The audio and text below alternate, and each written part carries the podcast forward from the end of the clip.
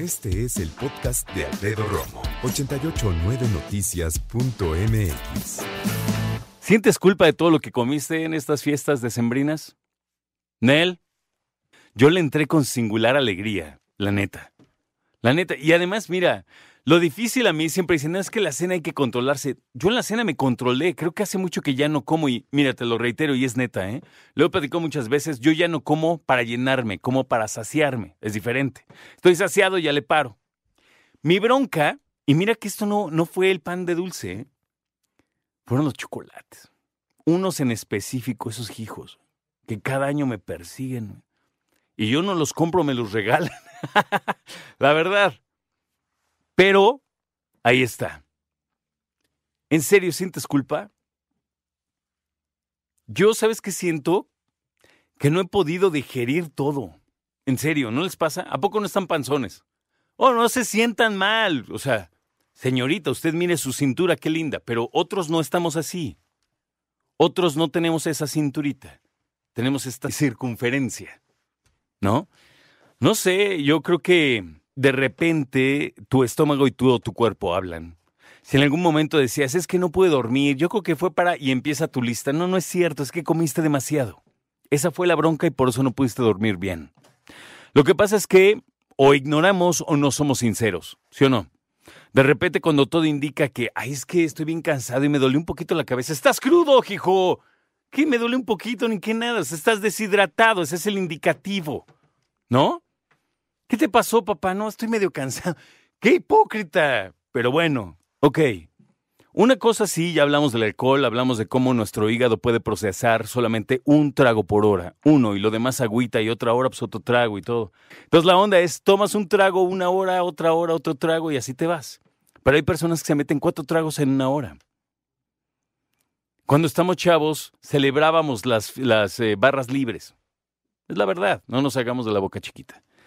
Pero la situación es, conforme pasa el tiempo, tu hígado también te va cobrando, digamos, la, la factura. Y cuando ya tienes 40, 50, 60 más años, tu dinámica cambia, incluso tu metabolismo cambia. Es que antes yo no me pasaba este, es que antes ya empieza desde los 40 y lo sabemos. Yo no lo quería creer, pero cuando empecé a vivir uno que otro, se siente gacho. No he vivido todos, afortunadamente, pero algunos y los que vas viviendo, de esos de yo nunca es horrible, ¿sí o no? La neta es horrible. Pero así es.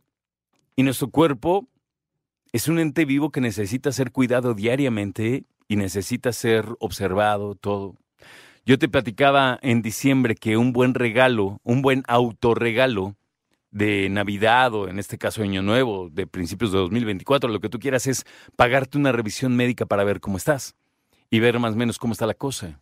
Entonces, si tú quieres ir con un especialista, en este caso un nutriólogo, nutriólogo, un bariatra, un médico, tu médico, el de siempre, el de cabecera, el que te conoces desde chiquito, en fin, el que tú quieras, a lo mejor amiga, el que te atendió con tus embarazos, qué sé yo, ve, habla con ellos y di, oye, como todo el mundo, tengo un propósito que se llama bajar de peso. Yo creo que debería estar mejor puesto perder peso. ¿Cuántos kilos? Bueno, precisamente por eso tienes que ir a un doctor. Porque yo puedo decir, no, es que en la universidad pesaba 55 kilos. Pues sí, pero hace 20 años de eso. Entonces hay que ser sensatos.